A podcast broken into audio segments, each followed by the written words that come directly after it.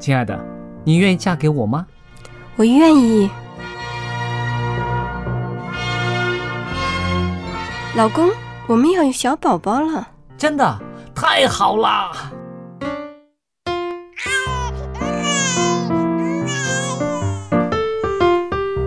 妈妈，妈妈，看我画的画，好看吗？真好看，宝贝画的太棒了，拿去给爸爸看看。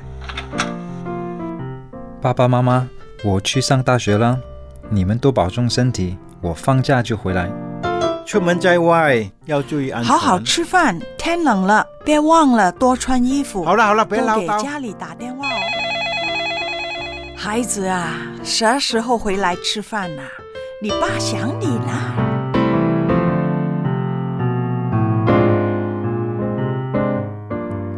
好，明天就回来。家人，给我生命的人，与我共同生活的人，与我分享喜悦的人，也是给我带来麻烦的人。每一天说说笑笑，有时也吵吵闹闹，因为我们是一家人。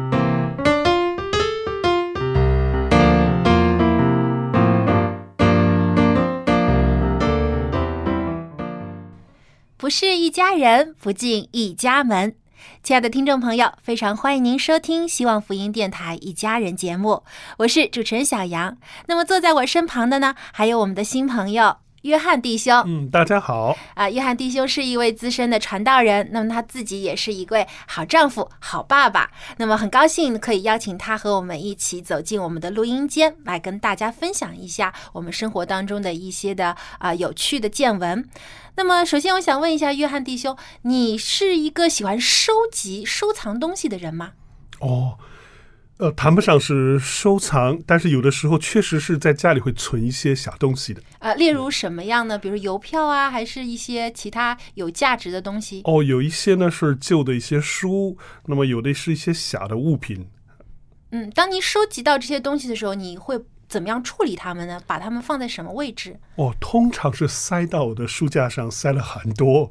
啊、就是你会专门有一排书架是来没错没错放这些你所喜欢的收集的。那一些是什么类型的书呢？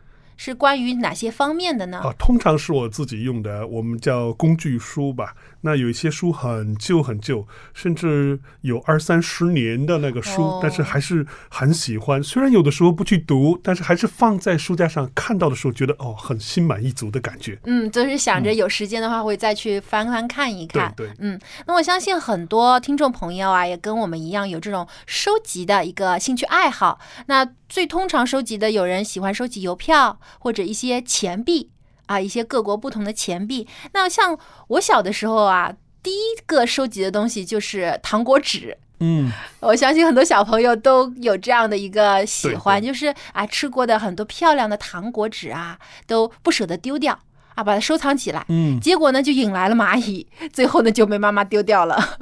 这个就是我第一个收藏的东西。那么之后呢，也陆陆续续有其他的爱好，比如说像这个邮票啊，后来呢又喜欢一些印花纸啊等等，就是一些好看的东西都喜欢收藏。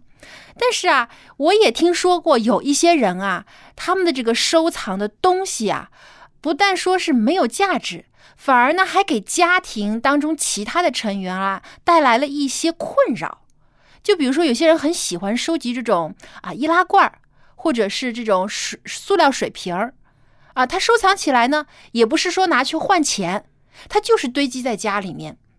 是的，结果呢，就堆到家里，到处都是这种废的这种瓶子、瓶瓶罐罐儿，呃，甚至有一些都没洗干净，结果就引来了蟑螂啊、老鼠啊等等这些问题。我曾经认识一个朋友啊，他就是这样的人。哇，在他住的房间里面，床底下、什么角落里面、桌子底下，到处放的都是那种废瓶子啊、塑料瓶、玻璃瓶啊、废纸啊，很多的东西，真的不知道他收回来是做什么的。嗯，那有的人可能会觉得，哎，这些是不是他因为平时不爱打扫卫生，才导致家里这么脏乱呢？但其实也不是，呃，有一些喜欢囤积这些物品的人啊，他自己呢也会说去用他的方式来整理，比如说有一个房间专门就堆积这些旧的物品，把它啊放在那里。他总觉得有一天啊，我说不定会用到这些东西。但实际上呢，有些东西他存了很久，几年甚至十几年都没有再去使用过。那么，在这个临床心理学家的一些的案例当中，就发现了，其实这已经构成了一种心理疾病了。那把这种行为呢，被称之为囤物癖。那凡是带这个“癖”字的，很多人都知道，这个是已经构成一种疾病了。嗯嗯，就不是一个爱好了，已经是一种啊、呃行为上的问题了。没错没错，囤就是囤积啊，囤物。这个对，它不是收藏。那么有一位德国人类学家就表示啊，这个收藏和囤积最大的区别呢，在于一个是你所呃存的这个物品的价值，其次是数量。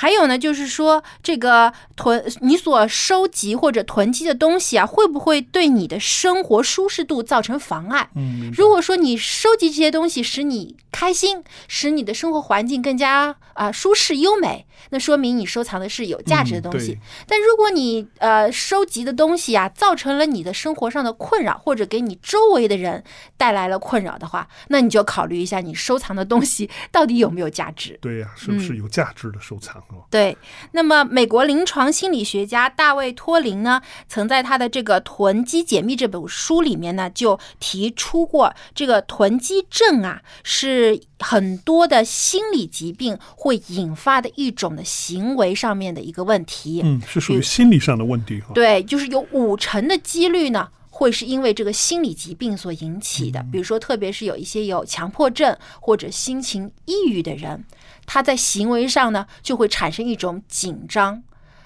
而往往就表现在他喜欢收集一些对他来说啊、是重要的东西，而且越多越好。是用这种囤物的方法呢，来减轻心理的这种压力，是吧？对，会让他产生一种安全感。但其实呢，这种呃囤积的行为不断的累积呢，反而也会使这位患者呢产生更大的压力。嗯。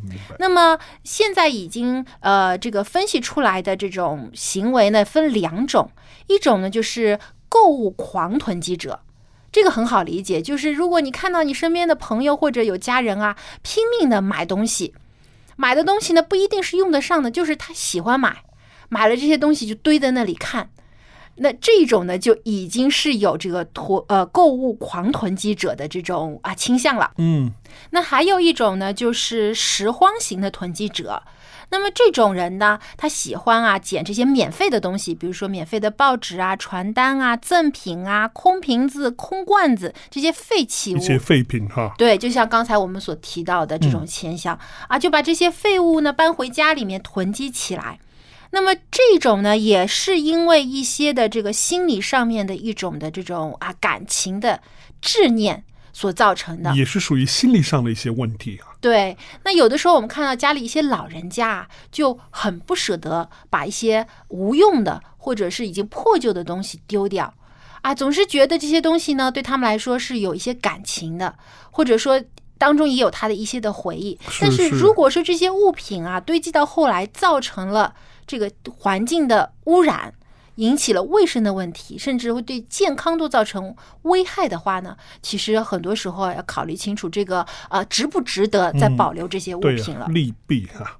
对，那么有些呃，这个就是子女啊，就会提出来，我怎么样可以帮我的父母啊，把这些没有用的东西丢掉呢？其实这个是也是一个挺大的问题啊，很不容易的事情。对，因为有的时候啊，有些老人家很固执嘛，特别也是他们这个勤俭节约的美德的这样的一个体现啊，就舍不得啊，这个很久几十年来存下的东西，他舍不得丢掉。但实际上这些东西可能真的没有什么作用了。没错，嗯对的，那么这个时候呢，有一些子女啊，就觉得我不如帮我爸爸妈妈做决定吧，趁他不在家的时候，一股脑的都丢掉，那结果就会引起这个家庭当中的这个大战争爆发。就很容易造成呢，就是儿女和父母之间的一些矛盾的。嗯，对，我就记得以前啊有过这样的一件事情，就是呃，我外婆啊，她有一套她很喜欢的家具啊，红木的，但其实呢，这套家具呢，这个椅子啊，好几张都已经不能坐了，但是其实不是那种很高级的红木了，但是也是已经用了十几年了，那个椅子啊，就已经那个腿儿都已经一高一低的了，就是。坐在那里摇摇晃晃的，很不舒服。我们基本上去外婆家的时候都不会坐那几张椅子了。那当然了，就是我妈妈和几位阿姨就经常劝我外婆说：“哎呀，这么旧的家具就丢了吧，我们帮你买新的。”但是老人家就是这样，就觉得：“哎呀，这个东西我都用了几十年了，很有感情了。”他觉得对那个东西呢产生了一个情感的关系，好像对，他也不舍得丢，对，所以呢就一直堆在那里占地方。但是呢，又实际上没有怎么用过。结果呢，有一天呢，那个我阿姨忍不住啊，就趁我外婆不注意的时候，就把那几张椅子丢出去，趁她不在家的时候，啊，丢到垃圾桶里去了。结果我外婆一回头，哎，正想找的时候，说：“咦，那张几张椅子去哪儿了呢？”结果阿姨说：“就给我丢了呀。”结果我外婆马上就不高兴了，觉得：“哎呀，你把我喜欢的东西给丢了。”就哄了好久。他总算才放下，这个感觉是对老人的一种心理上的一种伤害哦。嗯，他就觉得，哎，你为什么不跟我商量商量呢？你为什么不尊重我呢？所以呢，有的时候啊，真的是呃，当子女在呃跟这个父母啊，呃替他做决定之前呢，一定要跟他商量一下，就是跟他分析一下这个东西价值值不值得你留下来。先。在思想上跟他讲清楚，道理上清楚明白，再去呢做下一步的丢弃他的这个工作。对，因为呢，你先要在这个呃理智上说服他，然后再慢慢让他割 舍下这种情感，这样的话呢，会处理起来缓和一些，比你直接趁他不注意就丢掉，结果造成了这个呃比较大的呃矛盾啊，甚至是一些伤害啊，对，呃来的要好一些。是。对，不能因为几件物品导致了这个家人之间感情的破裂，这就完全得不偿失了。是的，是的。嗯，最主要的呢，我觉得吧，就是如果有一些人真的在这个囤积物品上所表现的这种执念太强的话呢，建议还是需要家里人呢给他做一些心理心理上的辅导，去比如说跟一些这方面的专家啊开解一下，看看到底是什么原因造成的。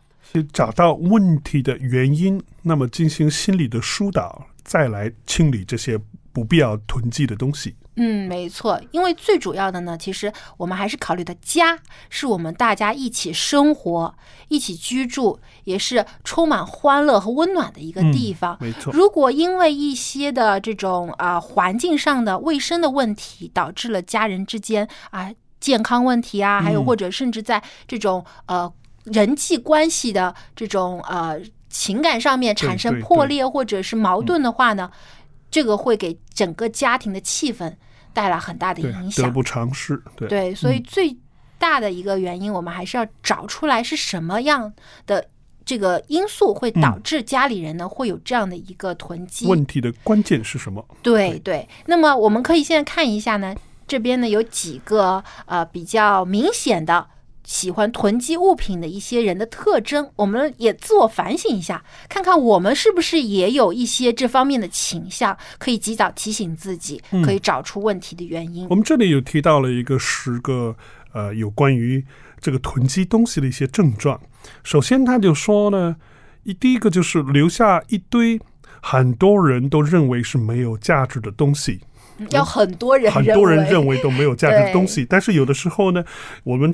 很想把这些东西存在家里面，可是关键是大多数人都认为这是没有价值的东西，那么这也是囤物癖的一个症状了。嗯，对。嗯，第二个提到说，不管有没有地方摆，那么就先买回来这个东西再说。这个就是刚才小杨和大家分享的那个购物方面的购物欲望狂、购物狂型的这个囤囤积者，对。还有第三个就是整间房子都变成了我们的一个储藏室，就没有一个活动的空间了，甚至是呃影响了我们正常在家居里面的生活了。对，这个也是很看满眼看到的都是堆积的东西，明显的一个症状。还有第四个就是在家庭家庭当中呢，我们行动的这个路线，换句话说，连我们走路的地方都受到了这些囤积物品的阻碍的话呢，真的这是一个很严重的一个状况了。对，这就是一个不健康的一个生活环境了。第五个提到说，无法对物品进行有效的取舍、分类和收纳。那么简单说，就是说，应该丢的东西呢，舍不得丢；那么应该存下来的东西呢，又不知道应该放在哪里。那么就是也是堆积了很多的东西，这个也是一个很明显的。每次等到整理物品的时候，就觉得非常的犹豫啊、矛盾呢、对呀、不知道是是该丢呢还是不该丢呢，在那边犹豫很久。这个也舍不得丢，那个也舍不得放下哈、哦。嗯，对，还有就是有一个症状呢，这个跟心理的是有很明显的这个联系的，就是长期呢会拒绝有朋友或者亲戚来家里面做客。这个我觉得很好理解，因为家里堆了那么多东西，又那么脏乱，都觉得不好意思请人上门了哈。嗯，结果长时期呢就会形成一种习惯性的了，就拒绝亲朋好友的呃来拜访啊，来做客。嗯，那么很容易造成一些心理上的一些呃影响，一些疾病对哈，。也阻碍了自己正常的人际交往。没错，这是第六个。那么第七个呢是室内物品出现在户外，这个就是有一点不清楚呢。呃，我们大家知道这个东西呢应该是放在室内的，但是现在它的室内呢已经没有地方来存放了，所以他把这些东西呢会放在呃房子的外面。嗯有一些人是住房子的，他是有院子的。如果我们真的看到一些室内的用品，如果你看到一个，比如说我们室内的台灯就被这家人放在室外的话呢，那么如果你了解发现他室内的东西其实已经满了，对那么说明没有地方他他放了囤满了，没有地方放了，放到外面去了。对，这个而且他又舍不得把它丢掉或者清理。这个已经很严重的这个囤物癖的感觉了哈。第八个是经常为杂物呢和亲友之间争吵。啊，那么什么意思争吵呢？有些东西呢，一些杂物呢，亲友呢就说，哎，丢掉算了，我们没有那么多的空间放这些没用的东西。那么这个主人呢，经常会觉得说，哦，这个是很有用的，你不要丢掉，我很喜欢它，你不可以丢掉。这个争吵就出现了。那么也是因为他囤积了很多的东西在屋子里面对，我相信很多有这种囤积行为的人，经常会跟家里人因为这个问题而吵架。对呀、还有第九个是呃没有缴缴费啊，比如说我们的水费、电费的账单来了，可是没有想起来，呃没有去呢按时的去交费，这个通常是有一些呃或者是健忘呢，或者是有些时候真的是心理因素影响的。会产生这种一个一个症状吧，嗯忘记了交费啊、电费、水费、电话费等等我。觉得可能是因为囤积者他自身啊，对于这个家庭的管理能力也比较差。嗯，对，所以呢，他对于这些应该的完成的一些的家庭事务呢，嗯就没有放在心上没。错，就是我们说，因为他可能是经常的囤积很多东西呢，造成他本身的那个逻辑性呢是混乱的，他不清楚应该是按时的去做什么样的事情了哈。，嗯对，最后一个第十点就提到说，房子又脏又臭呢，却不打扫，这个很简单了，就是囤积了很多的东西，没办法去打扫，特别。有一些人哈，我真的认识这样的人，呃，是我们认识的一位姐妹，她很喜欢呢去去我们叫做拾荒的那种那种囤积的，他到处去捡一些瓶子啊，捡一些废书啊、旧衣服啊，全部捡回来，他又不清洗，就堆在房间里面，放在床底下，放在柜子里面，放在柜子上面，到处的塞满这些东西。但是实际上呢，没有一样的东西，几乎没有一样的东西是他要使用的。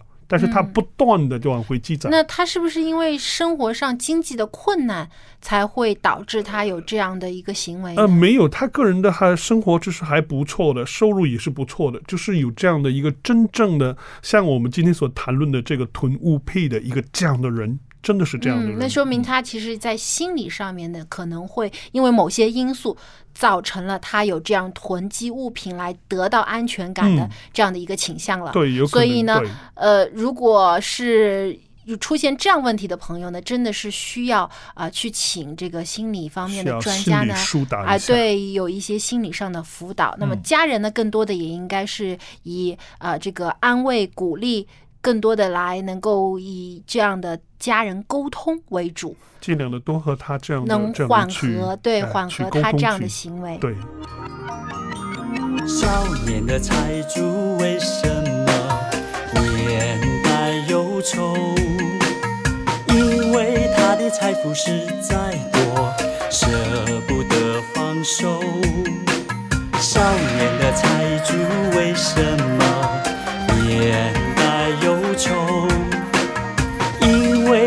财富实在多，舍不得放手。不要积攒财宝在地上，地上的财宝会垮会丢会变少。只要积攒财宝在天上，天上的财宝存到永恒，永远可靠。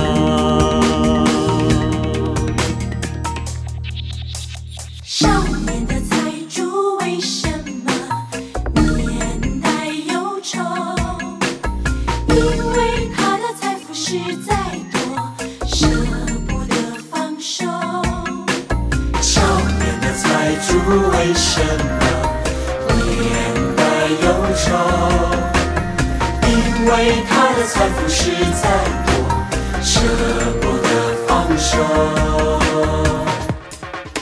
不要积攒财宝在地上，地上的财宝会花会丢会变少。只要积攒财宝在天上，天上的财宝存到永恒，永远。就像刚才歌里唱的，我们真的应该积财富在天上，而不是积财宝在地上。地上无论我们堆积了多少东西，其实到有一天我们要离开的时候啊，这些都是无用的东西嗯，了你。说的很对了。嗯，所以还不如简简单单生活，更多的追求我们在天上我们所应该珍惜的财富。那么接下来呢，又到了我们这个亲子专题的时间了。那么今天呢，春雨呢会继续跟我们来聊一聊，呃，上次他所讲到的话题，就是假如您的孩子被欺负，嗯，假如你的孩子被欺负，我们该对，怎么办？我们应该怎么办？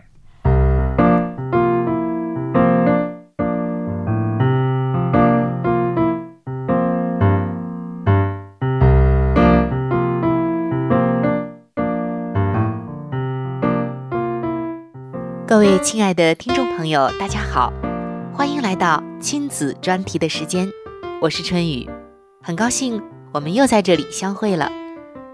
各位做父母的朋友们，这一段时间您和您的孩子相处的还好吗？家庭生活还顺心吗？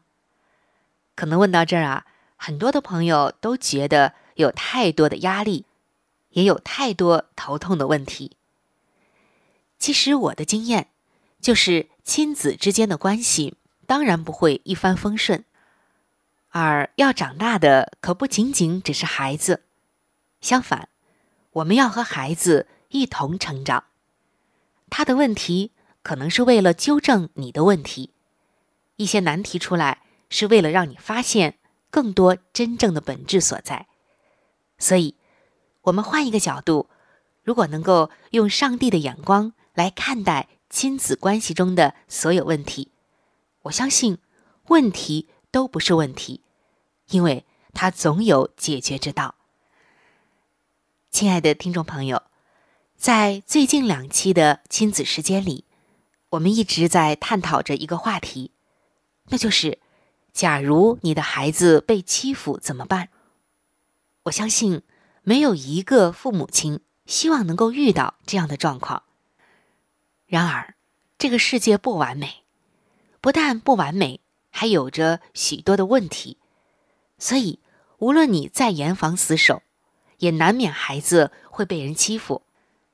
但是，我们总能够在上帝这里找到一条解决的出路。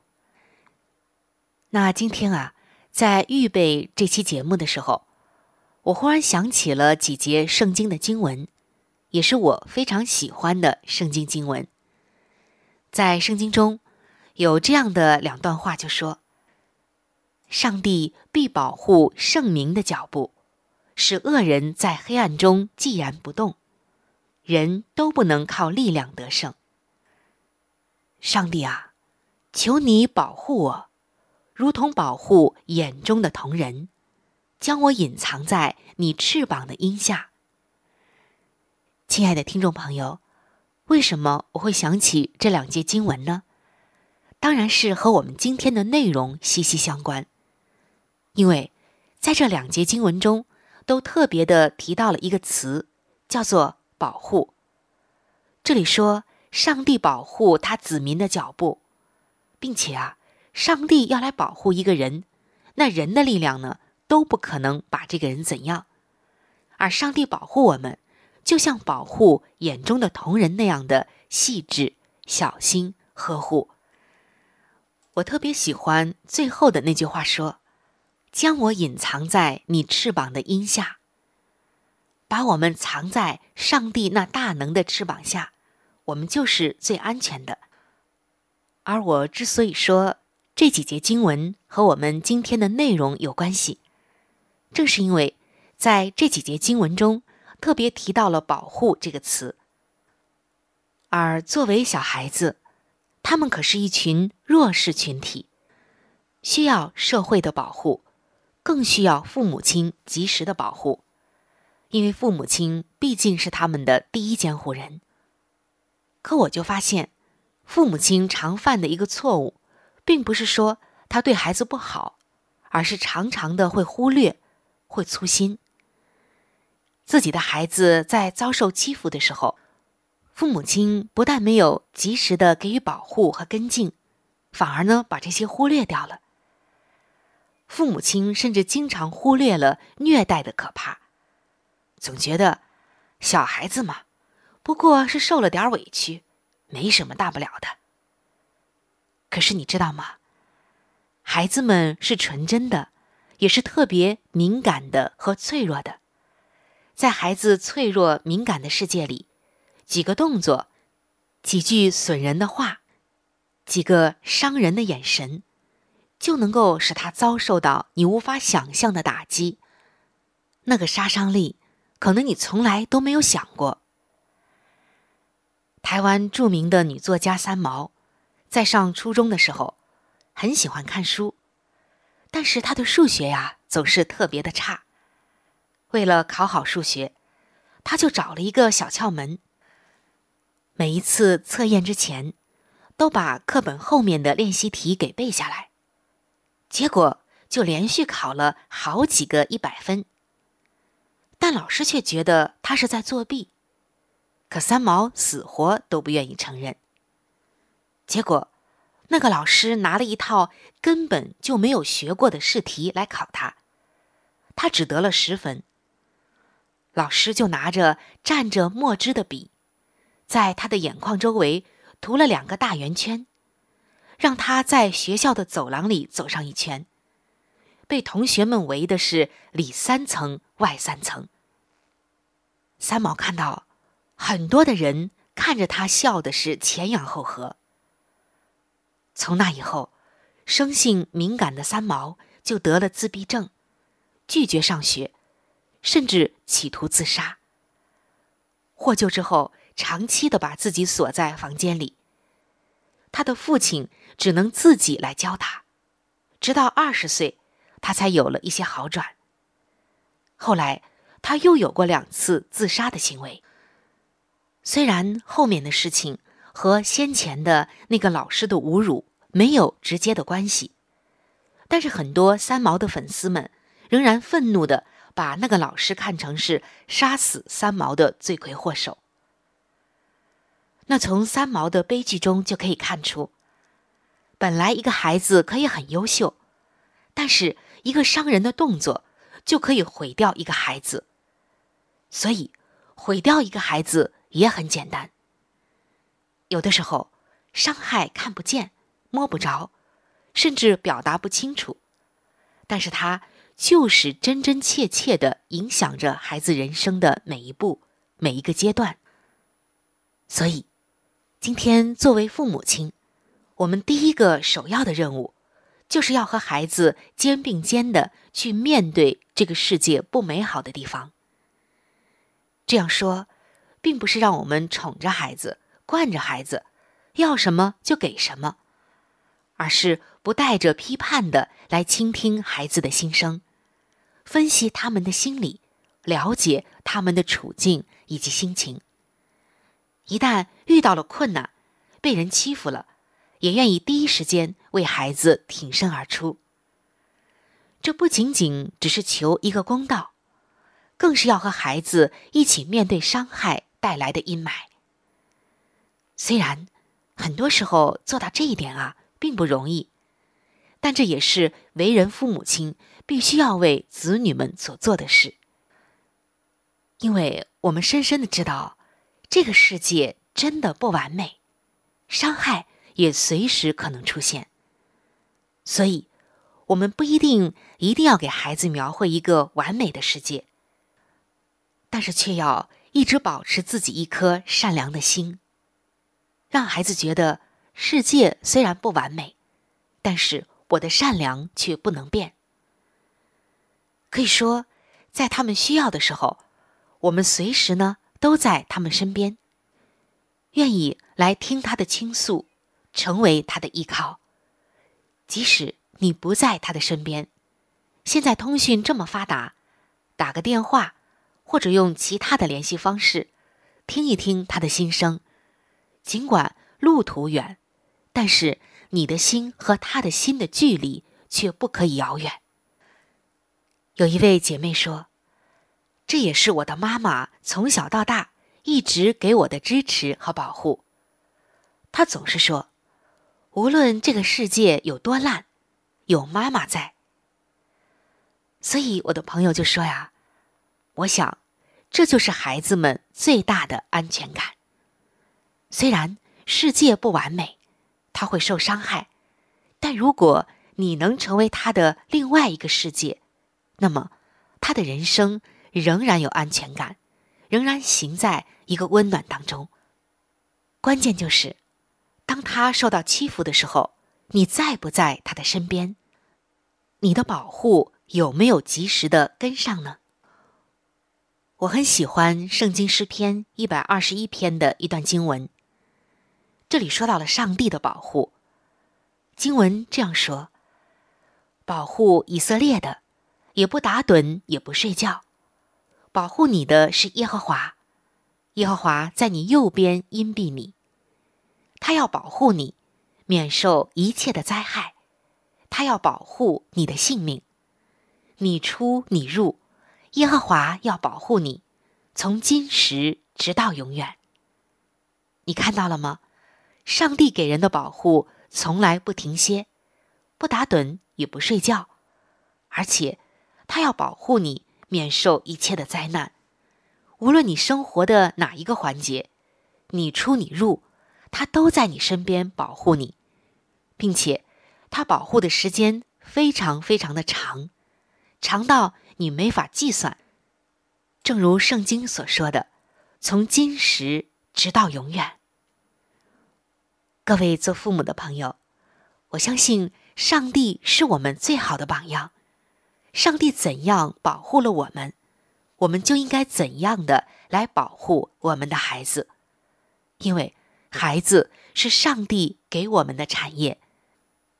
所以，今天就赶快启动你的保护机关，将孩子藏在你大能的翅膀下，也把你自己藏在上帝大能的。阴蔽之下，我相信这个世界再不好，但是当我们将孩子藏身在上帝大能的臂膀之下，那么他就找到了一个避难所。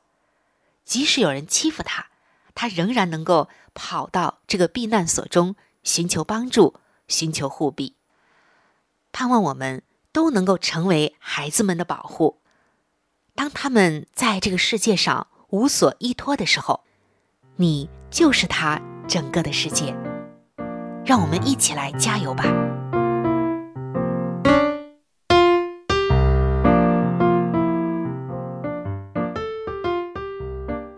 谢谢春雨的分享。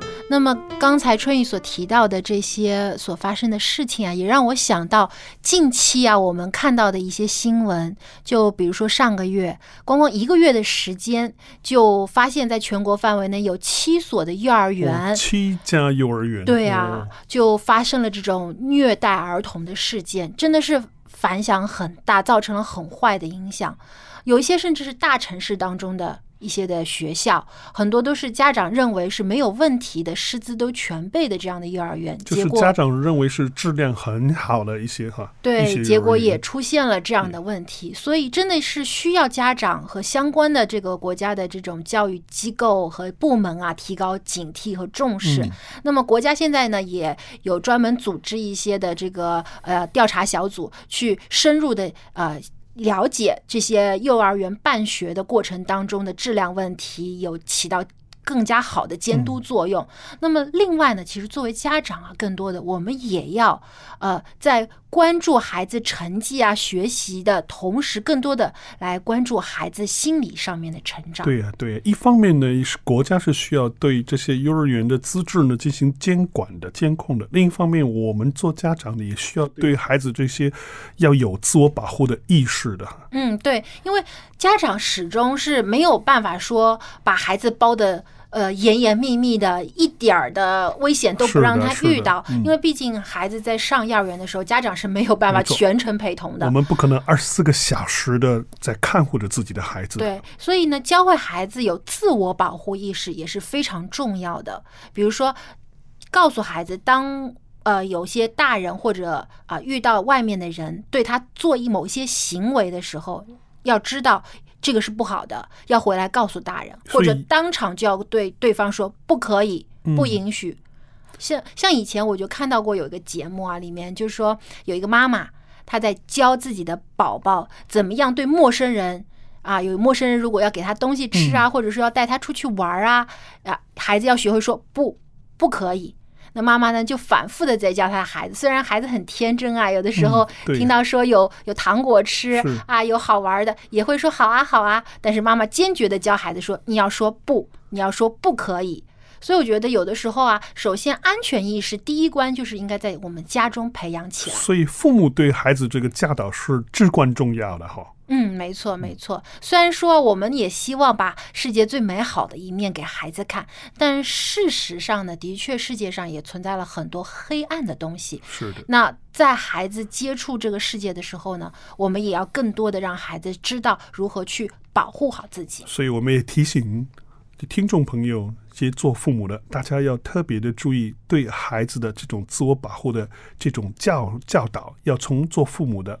是你自己去教导你的孩子是至关重要的。嗯，我觉得呢，还有在另外一方面，就是在这个学校的选择上面了。因为现在真的是学校有很多，就拿幼儿园来说吧，现在无论是这个呃公立的、私立的、民办的、合资的等等各种各样的学校，包括一些育儿班等等啊，名目很多，学校很多。那么到底家长应该怎样选择最合适的呢？我觉得这方面呢，其实家长也要做很多的功课。嗯，不单单是要听那个幼儿园的介绍、招生的介绍，不单是要听幼儿园的校长、老师的介绍，我们做家长的还是应该了解一下。那么那些送孩子到幼儿园的那些父母们，从他们的口中，他们的孩子的在学校学习的过程当中呢，我们才能够了解一些真实的情况的。嗯，没错，因为他们是真正的把孩子交到这个学校里的，所以呢，呃，他们所得到的信息呢，应该来说是最真实的。嗯，那么还有呢，有些家长啊，很早就把孩子送到学校了，甚至我听说现在有的啊，一岁半、两岁就把孩子送到幼儿园或者现在叫学前班呐、嗯啊，育儿园等等这样的呃这个机构了，因为很多家长都考虑到自己可能要工作，没有太多的时间陪伴孩子。但是如果过早的把孩子送到幼儿园去，那么一方面孩子自己的自理。自理能力比较差了。那么会给这个学幼儿园的老师呢，也造成一很多的这个麻烦。另外一方面呢，孩子的这个智力啊，还有语言表达能力还没有发育成熟的时候，当他遇到一些问题，嗯他就很难回去跟自己的父母呢表达清楚。不能清楚的跟父母来讲发生了什么事情。，对，所以呢，有的时候家长可能也不知道孩子到底在学校里经历了什么样的事情。小杨，你知道吗？在很多的医学书上或对孩子的教育的书里面都提到了，三岁到五岁的时候呢，对孩子的成长特别的重要。父母那个时期是不应该把孩子送到幼儿园或者叫其他人来照看自己的孩子的，是小孩子呢，是婴儿呢。跟父母建立那种父母亲情的阶段，所以我们真的建议听众朋友们不要把自己的孩子在很小的时候，两岁、三岁的时候就送到幼儿园，对孩子的心理成长，或者说对那个孩子的爱的这种感受是非常不利的。我们建议大家能够使孩子再大一点的时候，可能是呃四岁、五岁以后呢，再送去幼儿园呢会好一些。对，没错，因为我们不要光注重于智力的发展，更多的应该注重这个孩子性格、嗯人格，还有他在这个情感上面的更好的培养。亲情和父母的爱的联络是非常重要的。对，没错。那么其次呢，还有就是当孩子去上幼儿园以后呢，父母应该更多的能够观察孩子的变化，他在好的一方面的变化，还有可能他性格的如果突然发生的一些的呃不好的变化，比如说本来很活泼的孩子突然回来之后沉默寡言啦，或者变得非常的惊慌啊，一有点什么动静他就变得小心翼翼的，或者很害怕的样子，这个时候啊、家长应该更多的留心了。而且呢，在关注孩子学校生活的时候呢，不要只问孩子啊、你今天学到了什么，成绩好不好啊？是啊老师喜不喜欢你啊？嗯这些问题，更多的应该关心孩子在这个学校里面开不开心。对，有没有做什么有趣的事情？有没有交到好的朋友？那么喜不喜欢他们的老师？应该多问一些这些问题，跟从细节上面了解孩子的这个幼儿园的生活。生活对。这样呢，才能第一时间的了解到孩子是不是真的在幼儿园里面过得好。啊、没错没错。那么我们知道很多的一些家长呢，他们工作很忙，嗯，每天很早离开家呢，很晚才回来。当他们晚上接到孩子回家的时候呢，因为工作的疲劳，很多的父母就忽略了跟孩子之间的这个情感的沟通。那么有一些家长呢，时候呢，也是打开电脑或者是玩手机呢，真的是把很多的心思目光呢放在了自己的工作上啊、生意上等等，真的是忽略了对孩子的这个观察，不单单是把孩子送到了这个学校，父母就没有责任了，不是这样的。我们也建议呃家长们能够清楚的知道，孩子是上帝所给我们的产业，是我们人生里面最重要的。呃，我们不能讲是是一部分它，这个是我们最重要，是我们的呃后代，是我们的儿女，是应该把所有最重要的事情呢放在对儿女的教育身上，这个是才是最重要的。所以我们建议我们的家长们呢，每天应该花更多的时间在子女孩子上的教育上呢，多多的下功夫，而不是呢坐在电脑前哈、做一些将来会使自己觉得很后悔的一些事情。嗯，没错。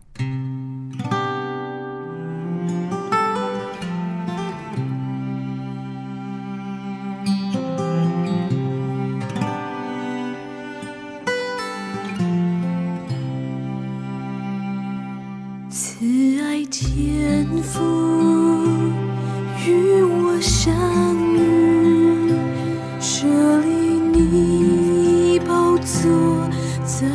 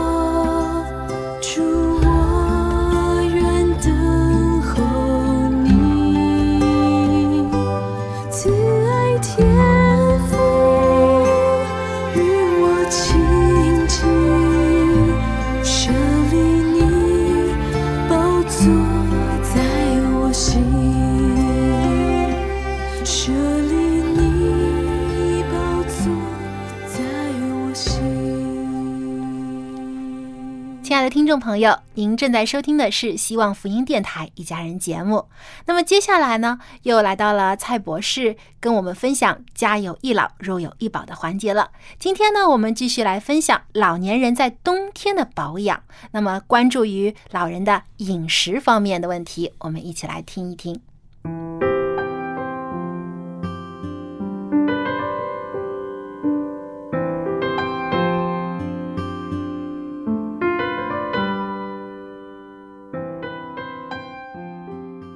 蔡博士您好，您好，很高兴又请到您来到我们的这个播音间，可以和我们的听众朋友一起来分享老年人所关注的话题。嗯，那么上一期节目当中，我们讲到这个冬季的时候啊，老人家要做一些运动，可以使自己的这个身体的免疫力得到提高，能有更健康的身体。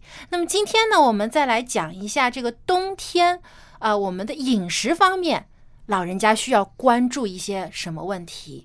好，我们在饮食方面呢，第一，我们也要保证我们每天喝水的水量要充足，因为我们冬天的气温比较干，嗯，对，那么很干燥。也减少了流汗。一般呢，我们都不会觉得有口渴的。如果你就没有口渴的时候，你就不喝水了。对，不会想到要去喝水了。那么你不喝水的时候，其实啊，已经身体有一点脱水的现象，所以我们必须要啊，每天要喝喝的是白开水，嗯，没有味道，没有这个甜味的。哦，就不是喝其他的一些饮料，而是就是白开水，就有意识的要让自己多喝水。对，可以稀释我们血里面的血液，降低我们的稠度啊，那个血液的稠度，那么就可以预防心脑血管的疾病了。那么第二，我们必须要饮食里面以清淡为主，但是这个清淡的时候啊，意思就是说多一点生菜，我们说的水果。哦，蔬菜水果要多一些。嗯哼，因为很多时候呢，我们冬天的时候呢，在思想里面呢，就讲的啊，我们应该冬天呢，特别是北方，我们很喜欢涮羊肉。嗯，对，因为热腾腾的吃啊火锅，火锅还有那个油太大了，对我们的胃功能不好。嗯，太油腻的东西对不好。，对对，因为呢，这样刺激太大了，那个油腻的东西，那么消化也会慢，所以你吃了一顿那些大鱼大肉的时候，你就会觉得了很胃里面很不舒服，呃，一天都可以不吃，这样的时候就影响我们的消化，所以我们对我们饮食里面呢，最好是一些简单的水果跟蔬菜。就可以了。比如说，我们多用一点啊、山药啊啊，还有那个藕啊和那个啊豆浆啊、西红柿啊，加上了还有柿子啊那些蔬菜水果就最好的了。嗯，这些就是都是比较能够滋润我们的肠胃的。对啊，对老人家的身体呢也更有帮助。那我知道到了冬天啊，特别是快到过年的时候了，家家户户啊啊肯定都是要出门啊吃大餐。那么对于老人家呢，其实我们也应该多点关注，不要因为啊自己喜欢吃什么，而是应该要多考虑哪一些食物、哪一些的这个餐品呢更加适合老人家去吃。所以其他家人呢也要注意这些点菜的时候要注意一些这个方面对了。，对了。那么第三都讲到了，注意保暖很重要，因为室内室外的温差比较大，是吗？所以我们呢，就是吃的时候，我们要吃什么呢？我们最好了早晚小出外，因为那个温差很冷嘛。早上晚间的时候不要出去，最好是中午的时候出去。我们就讲到了，我们吃的时候了，粗粮也要加上去，因为粗粮是一个防寒的。你还记得在北方的时候，我们有腊八吗？这个腊八里面就是用腊八粥？，对，很多就是用的就是豆类的东西啊，燕麦呀、肉米呀、啊，还有那个荞麦啊、红豆啊、豌豆那些做成那个腊八粥。我们如果在我们的饮食里面，特别在冬天，老人家里面，除了我们可以用这些可以啊粗粮里面，还可以讲到了红枣是个很好的东西，嗯，红枣也是特别是滋补的，滋补的，对老人家，还有那个枸杞子是吗？嗯，呃枸杞，嗯嗯。哼，我们就是很熬一些小米粥，因为那个小米啦、小米啦的那个铁质很丰富，所以你用小米熬了一些，放一些大红枣进去的时候，已经对老人家来讲肠胃很舒畅，吃了又饱哈，又可以有营养，还有就讲到了。讲到第四，讲到这个蔬菜呀、水果不离做，因为最主要就是纤维。我们嗯对除了粗粮的纤维，我们也还需要其他从水果和蔬菜当中摄取的营养。嗯，特别是我们讲到这些纤维里面呢，我们讲到可以帮助我们身体里面不要的垃圾，可以把它是扫出来。哦，就是身体当中的一些的废呃废料，我们所排出的一些的毒素可以排出体外。对，因为它是简单讲是肠道的刷子。嗯，这个肠道的刷子呢，就是可以把呃人消化出来的东西不会留在大肠里面。嗯，如果什么消化吸收不了的，都到了大肠。如果到大肠里面，它没有纤维的时候，只是累积在那个地方，累积那个地方的时候，便便就不通了。嗯，所以老人家也是比较容易会便秘啊，就是因为我这个肠胃蠕动比较慢了以后呢，就容易这个有得便秘的现象。，对，所以他们必须要多喝水，必须要去动，然后呢，饮食里面一定要高纤维，还有蔬菜水果。另外一个除了纤维之外呢，就是维他命 C 比较高。嗯，我们这个维他命 C 就脂质类的东西啊，还有那些啊、红色的、黄色的，很多都就是色有彩丰富的一些的这个蔬菜水果里面含有的比较多。对，那么我们就维他命 C 为什么这样重要呢？因为它帮助我们身体吸收这个铁质。嗯，铁质的吸收。那位老人家了，铁质可能是不太够，所以我们呢、嗯必须要有这个维维他命 C 来帮助他们的哈。另外，我们就讲到了生食的水果蔬菜了，就比较高的铁质还有钙质。我们平常讲的黑五类，嗯，那么你懂不懂那那黑五类是哪黑五类啊？呃我知道有啊、呃黑五类里面有黑木耳，嗯。啊，黑豆，嗯。啊，芝麻，嗯，啊，还有两个，蔡博士你补充一下。黑枣。啊，黑枣，还有黑米。哦，哈就是绅士的，他们呢就是比较高阶些啊贴纸啊盖子啊，哦因为我们年纪大的时候了，就需要这些的。另外，我们还有这个香菇啊，还有这个海带啊，那些都是好东西，嗯，里是吗面？的这个微量元素都是我们身体需要的。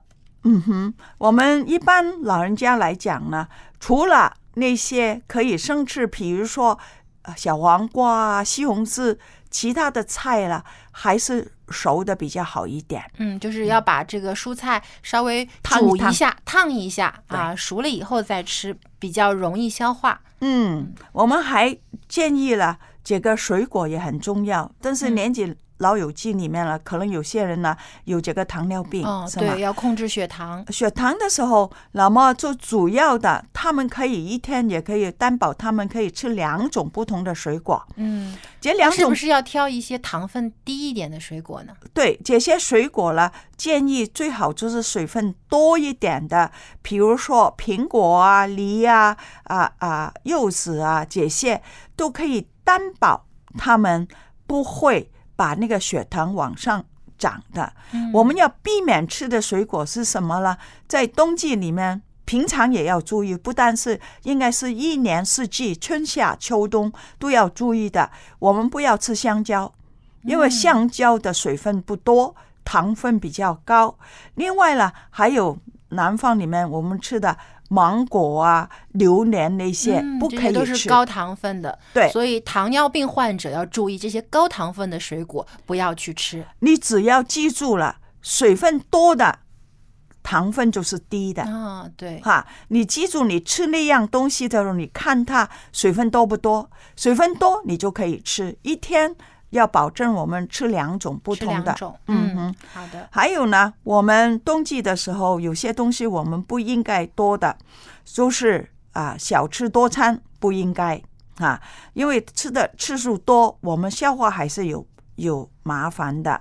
哎，但是我以前的这个以为啊，认知里面就是说，老人家呢，呃，最好是少吃多餐，就是吃的少一点，但是呢，一天当中吃的顿数多一点。原来这是不正确的呀。对，因为呢，刚才我已经讲了，第一影响他的消化，我们应该是在正餐里面吃。如果你是在餐与餐中间吃的时候，就病了吃零食，这样就妨碍了我们消化的功能。哦，所以就像好像肠胃一直在工作，对，嗯，增加负担了。我们另外一个呢，就啊，不要吃油炸，还有嗯膈应的东西。我们怎么油炸里面呢？第一，它热量增加，哦，油分过高。油分过高，那么对我们老友记来讲啊是不利的。还有我们呢，一定要啊不要偏食。有些人呢就以为，哎呦哎呦，呃，我这样不可以吃，哪样不可以吃？但是我可以告诉你，任何东西只要你小吃多滋味的时候，不要一下吃的太多的时候了，你样样东西都可以吃啊。所以这样就是不要偏吃，嗯还有挑食，对，是吗？对，对所以就是要吃的丰富一些，但是不要只挑当中几样来吃，只对挑自己喜欢的吃。还有过期的食物就不要吃了。老人有时候很省嘛，嗯对对，很节约，又有的感觉，哎呀，过期的时间不长嘛，我还把它吃掉吧，应该没问题的。年轻的时候可以，因为他的抵抗力比较好。到了啊、老友记的年龄的时候了，我们还是尽量不要吃。嗯，对，还是为了安全的考量啊！非常感谢蔡博士今天跟我们的分享，也让我们知道，原来在冬天的时候呢，老人在饮食方面呢，也要有很多的注意，要自己小心保养自己的身体。那么，希望我们的听众朋友当中的老人家呢，也能够关注这些我们今天所提到的这些注意事项。那么，家人呢，也多一点关注自己家里面的老人。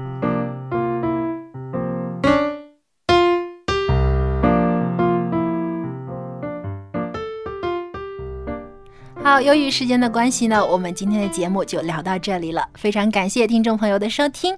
那么，如果您喜欢我们一家人节目的话呢，欢迎您来信跟我们分享您个人的生活见证。